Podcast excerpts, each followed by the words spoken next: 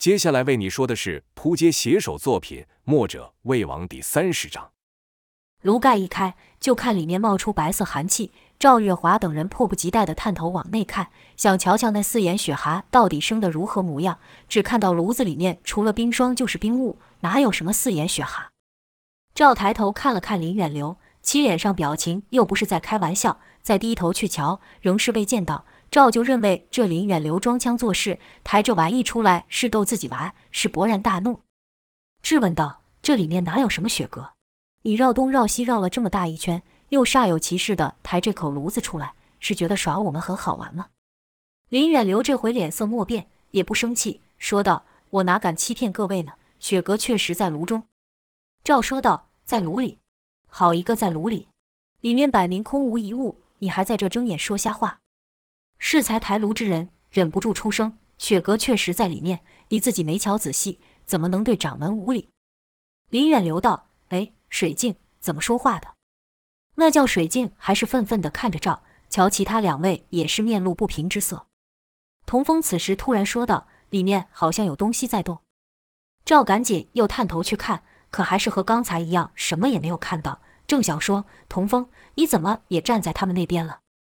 林远流此时走近，手上也戴了一层特制的银手套，就看其将手放进炉内，手上还拿着一条五彩斑斓的小蛇，一看就知道这蛇有剧毒。突然听到一声清脆的叫声，是既短促又尖锐，跟着就见林远流手上那蛇被一物给吞下。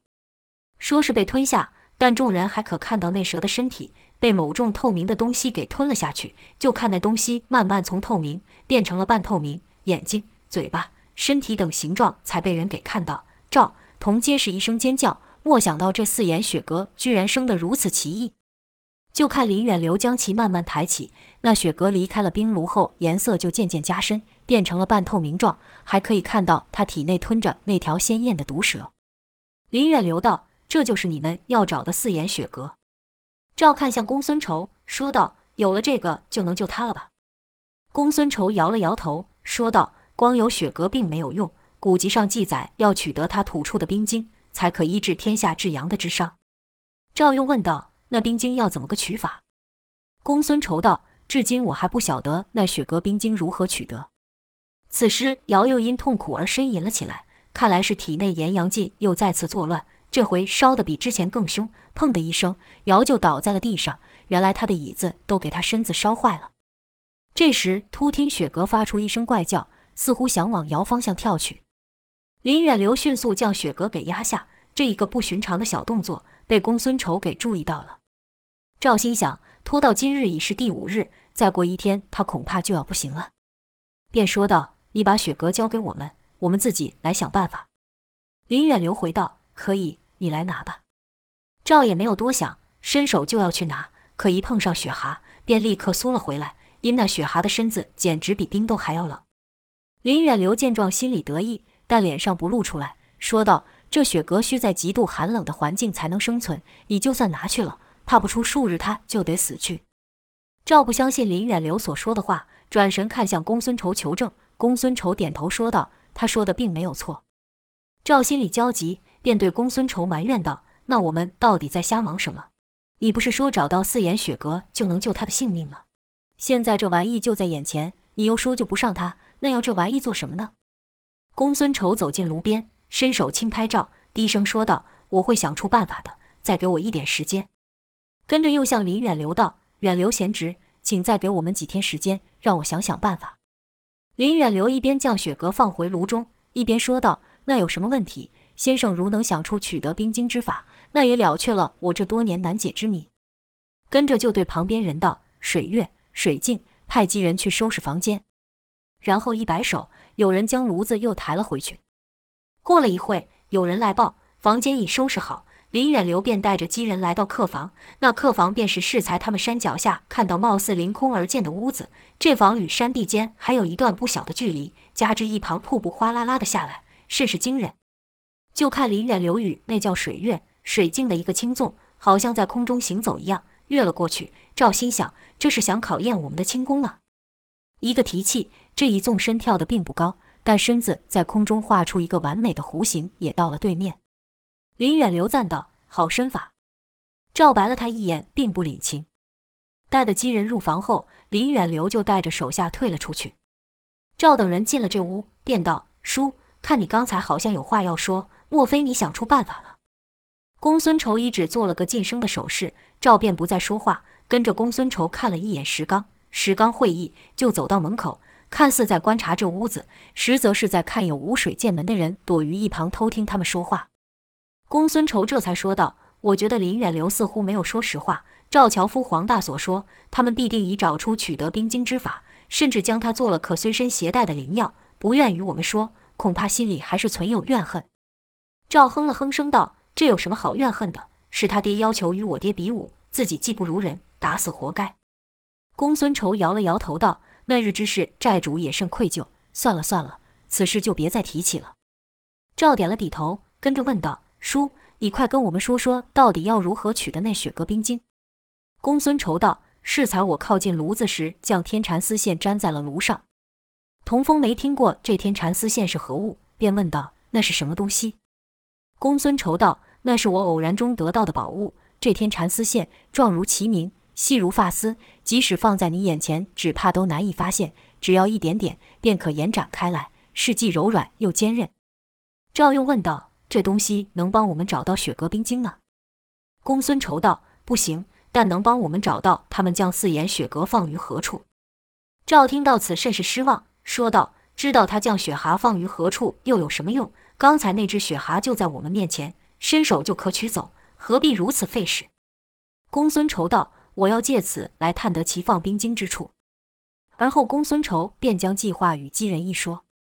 当日深夜，石刚与公孙仇就循着天蚕寺悄悄走去。他们知道水剑门的轻功堪称武林一绝，稍有不慎就会被发现，故这一路是极为小心。一看有人就藏起来。这水剑门依山势而建，好处自然是以此为屏障，防范外敌；但坏处也有。那就是山里多有不规则的凸岩和缝隙，虽说不大，但足以让一人藏身。公孙仇一边走一边抖动手上的天蚕丝线，以确认方向。本来一路还算是顺利，没有让人给发现，但愈往内走巡逻的人就愈多。公孙仇心想，这林远流想必是加派了人力，怕我们盗走雪阁。两人是万分小心的的往内里探去，直至一条死路，但那里却有人守着，是今日看过那叫水镜的男子。公孙仇心想，这人武功可不低呀，派此人在此守护，那雪阁必在里面不会有错。说着，便小心抖动手上天蚕丝线，果然感觉天蚕丝线在那石门内。眼看着只有这一条道，想要再躲是不可能了，看来只能凭武功制服此人了。但又想，此人身法甚快，要是一击不中，让他逃去出声呼喊，那此计就算失败了，须得十分谨慎。想了一会后，有了主意。公孙仇将手中的天蚕丝拉紧，因为天蚕丝线的一端系那于炉上，另一端受公孙仇拉扯，就绷成了一条腾空的无形线。然后公孙仇就摆动手腕，以此线去轻碰水镜。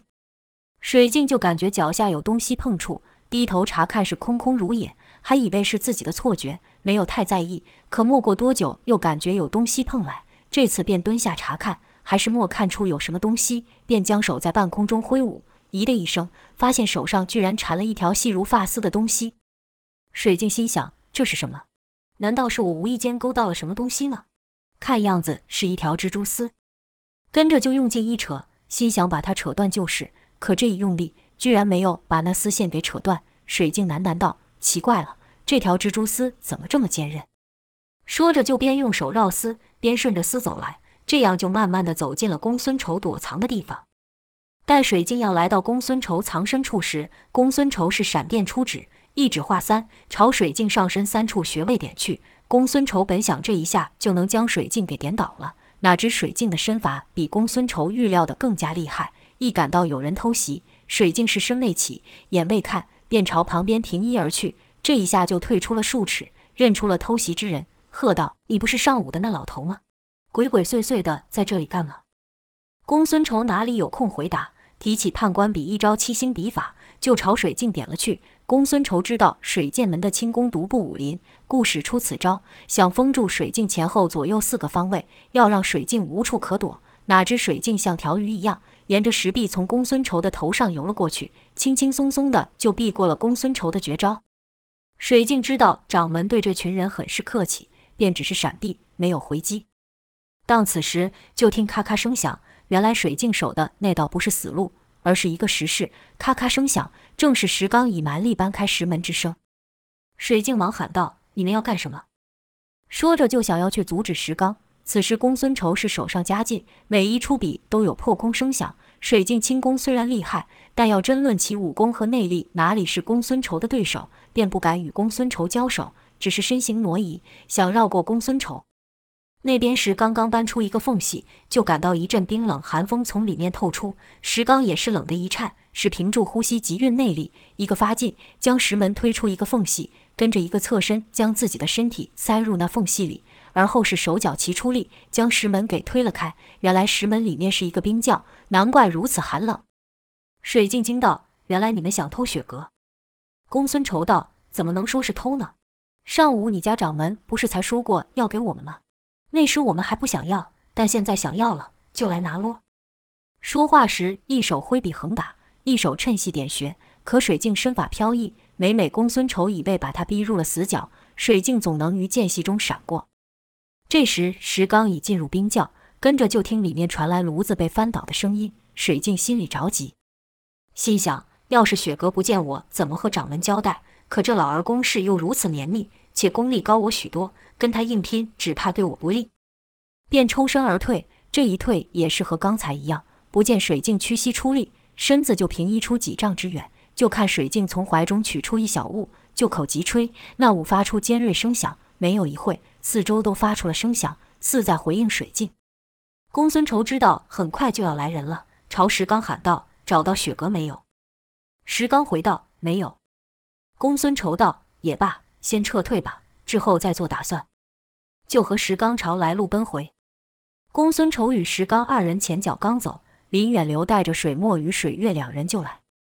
水镜赶忙禀告说道：“今早来的那老儿带了那个紫黑少年闯入冰窖，想盗走雪阁。”林远流问道：“雪阁被他们拿走了？”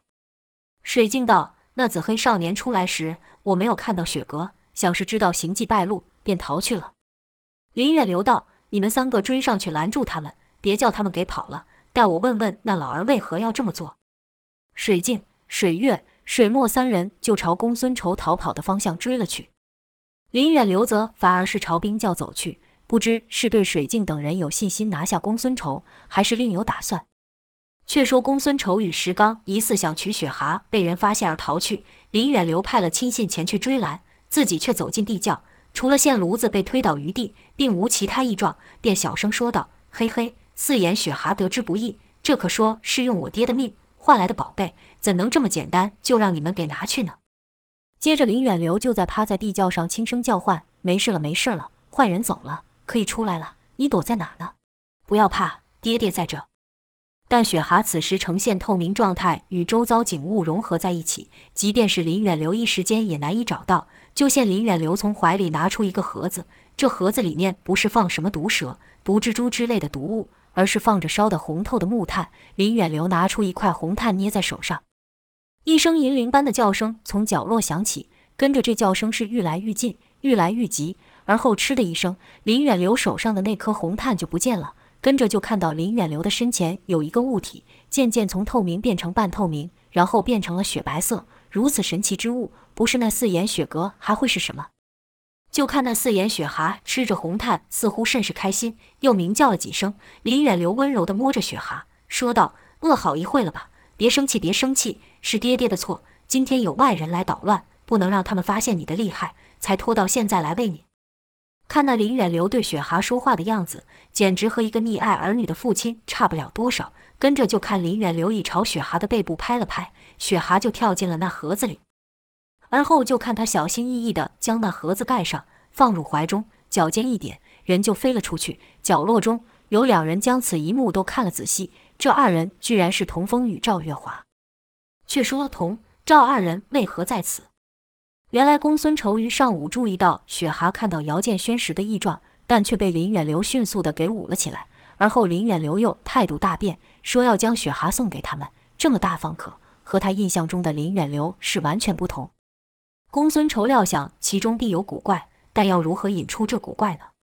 还得从雪蛤下手。顾雨桐赵说道：“自己与石刚假意去到雪蛤，将林远流等人引出。经此一闹，林远流必然不放心雪蛤，会将雪蛤收到他认为最安全的地方，便让赵宇童风两人暗中跟着，查看那地方是否藏有雪蛤冰晶。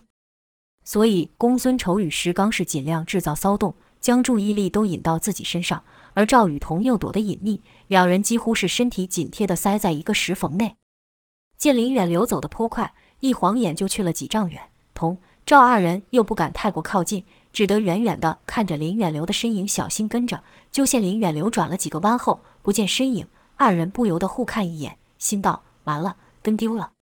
想冲上前去，却又不能。好在没一会，林远流又从弯道中出现，手里提了个湛蓝的宝剑，身子如飞般朝二人的方向奔来。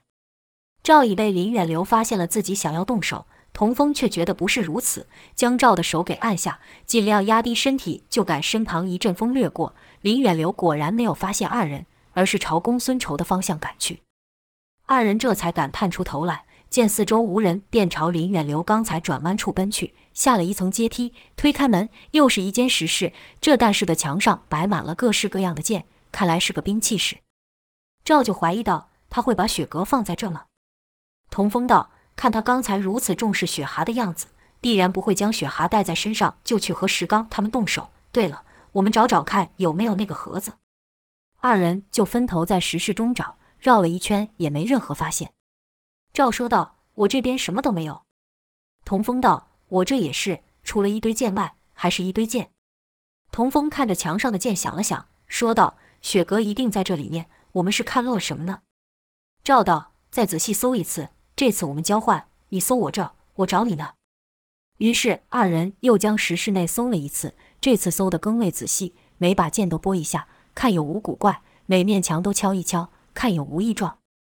就听童风突然喊道：“这剑似乎有些奇怪。”赵便赶了过来，看童风面前是一个普通的长剑，和其他的剑没什么不同。赵便说道：“这剑普通的很，哪里奇怪？”童风便用手去拨那长剑，就看那长剑是一动也不动。赵也伸手去拨，说道：“这剑似乎是固定在石壁上的，莫非是什么机关不成？”童风试着将长剑朝下一拉。就听咔啦一声响，那看似完整的石壁居然向后移了开，出现一道暗门。暗门内是一个较小的石室，当中放着一个鼎，那鼎下面还有一层炭火在烤着。二人朝那鼎走近，往内一瞧，是欣喜若狂，因为鼎内那物正是四眼雪阁。此时的雪蛤是通身雪白，除了那两对小眼红的厉害。就看鼎的底部被火烧得极热，里面还有些烧红的木炭。奇怪的是，在雪阁的身子下却浮着一层冰冷的白霜。赵想伸手去拿，但还没碰到雪阁，就热得受不了，缩了回来。再看雪蛤吃着烧炭，似乎颇满足。身旁的烧炭吃完后，就朝其他地方移动。这一移动，他身体碰触的地方就发出嗤的一声响，跟着就起了一层白霜。旧的地方因雪蛤离开，白霜立刻被火烤得消散。童风道：“难道这四眼雪阁不爱冷，反而喜欢热？”赵道：“这个晚点再研究，得先想想怎么把这玩意给带走。”说着就朝周围找去。一旁的木架上有几个小盒和几个小罐子。赵扫了一遍后，是眼睛一亮，因为他看到了林远留戴的那个手套，旁边还摆着用来装雪阁的盒子。戴了手套后，又掀开那盒子，盒内不知是以什么东西制成，似银非银，似铁非铁。搞不懂没关系，赵知道这玩意能装雪阁就够了。便将这盒也拿在手上，跟着又去再找治伤的药物，发现一小盒内放了几颗晶莹剔透的结晶。赵兴奋喊道：“这莫非就是雪阁冰晶？”童风一见也是乐道：“看起来像，否则林远流不会这么小心将它收于暗室里。”赵便道：“这么多冰晶，应该够了，我们把雪阁也带走吧。”待他们二人再往火鼎内看的时候，里面的红炭已经被雪蛤吃得一个不剩。而且雪蛤的背部还渐渐分泌出一层透明的粘液。现赵的手愈来愈靠近，雪阁却是一动也不动。童风觉得有异，便拉住赵，说道：“等等，这雪阁好像有些不对劲。”就看雪蛤背上的分泌物是愈来愈多，愈来愈厚，直至不再分泌后，雪蛤才怪叫一声，抖了抖身子跳开。随着雪蛤这一跳，身上那层透明的粘液就掉了下来。就看那粘液一离开雪蛤。瞬间就变成了结晶，掉在了顶上。奇妙的是，那结晶遇热居然不融化。二人惊讶地对望一眼，不约而同的都想：原来雪蛤冰晶不是从雪蛤嘴里吐出来的，而是从他背上分泌而来的。赵便开心道：“那臭小子有救了！”跟着就要将雪蛤抓入河中。雪蛤这时可不像刚才那样动也不动了，是跳来跳去，不断鸣叫。好不容易赵才抓住雪蛤，将它给装进河内。二人就立刻朝姚所待的屋子跑去。远远就看到有两人手持长剑，守在通往屋子的道上。童风便道：“这里交给我，你快去救师兄。”赵道：“好，你自己小心。”就看童风运气余足，一发劲，身子如箭的朝那二人出掌打去。二人见童风这一掌劲力浑厚，不敢硬拼，立刻分左右躲开。赵就趁着空档钻了过去。童风收力不住，那掌就打在了石壁上，发出砰的一声响，打的是石屑纷飞。守道的二人是脸色一变，心想这小子的掌力怎么如此厉害？不止那两人意外，童风也是一脸茫然。刚才那一掌，只觉得自己的力量和速度似乎都较之前还要厉害。看着自己的手，童风也搞不清楚是怎么一回事呢。但这当头哪有时间给他去琢磨？那二人长剑抖动，是一左一右夹击而来。童风说道：“我不想伤你们，但你们也别想阻我救我师兄。”那二人哪里会去理会，长剑就削了过来。童风赶忙低身避过，同时向前冲去，奋出两掌要去拍那二人的腿。那二人看童风身法虽然没什么特别之处，但这一杯一纵来的甚快，也不敢大意，又使出那奇特的身法，就看两人几乎是贴着两侧的石壁游去。这一下不但避过了童风的掌，两剑还从上方刺下。童风感到背上有两道冷气袭来，赶忙变招，就看他向前一翻滚，避开两剑，跟着手一推地，两脚朝上向二人踢来。当此时，二人已经身在半空，照理说是无处可闪，可二人却出掌互拍，急着一下分了开来。童风这脚就踢了空，二人刚落地，双剑又朝童风刺来。这二人借着石壁是上下左右的游走。好似鱼儿在水中般，不受地形地势的阻碍。童风哪里知道，这就是水剑门的独门轻功游鱼身法，就连公孙仇都击不中。童风哪里能打到对方？童风开始还追着对方打，发现自己的轻功逊于对方，根本打不到人，干脆来个以不变应万变，守在道口就不动了。童风的目的本来也就是守在这里，不让二人去阻挠赵月华救姚。童风对那二人说道：“我们只是要救人而已。”没有想和你们动手的意思。其中一人道：“掌门说了，你们来意不善，想偷走雪阁。”另一人道：“这雪阁是我们水剑门的宝物，你们把它偷走还有理了？快快还来！”童风道：“等医好我师兄的病。”莫等童风说完，一人便道：“你师兄是死是活，与我们有何干系？快将雪阁交出来！”童风坚定地回道：“那不行，必须医好我师兄，他还有大事要办。”一人哼道。我看屋里那小子的病，说不定也是装的。你们根本就是打定要来偷雪阁的。童风见说不通，只好运气余掌，心道：不管如何，可不能放他们过去。二人见童风挡在道中，暗想：不对，我们是奉命不让人接近屋里那人的，这下反而被这小子给阻隔开了。二人只好又施展身法，伺机进攻。可那道口既然被童风给守住。不论二人身法如何变化，要想过去，只能从童风的正面突破。童风是不断的发掌，不让二人有机会接近。每掌打出都蕴含着浑元功的劲力，逼得二人难以呼吸，哪里能够靠近，只能不断闪避。一人说道：“我就不信你这小子能一直这样打下去，等你没力的时候，就是你完蛋的时候。”另一人道：“到时不止你完蛋，你那师兄我们也不会放过。”童风一听，心想。我一定要守住这里，便进一步催动掌力。二人原以为童风打个几下，应该就支撑不下去了，可就看童风的掌力丝毫没有减弱的迹象，反而是愈打劲力愈大，且隐隐还有一股热力在其中，反而将二人逼退了数步。童风只觉得愈打愈舒畅，是一发不可收拾，是愈打愈快，愈击愈猛，只把洞口打得石屑崩落。可童风还没有停手，像是进入了一个浑然忘我的状态。眼看再这么打下去，就要把这洞口给打崩了。这时听到一个熟悉的声音，说道：“师弟，你要是再不停手，把这口打崩了，我们可就出不去了。”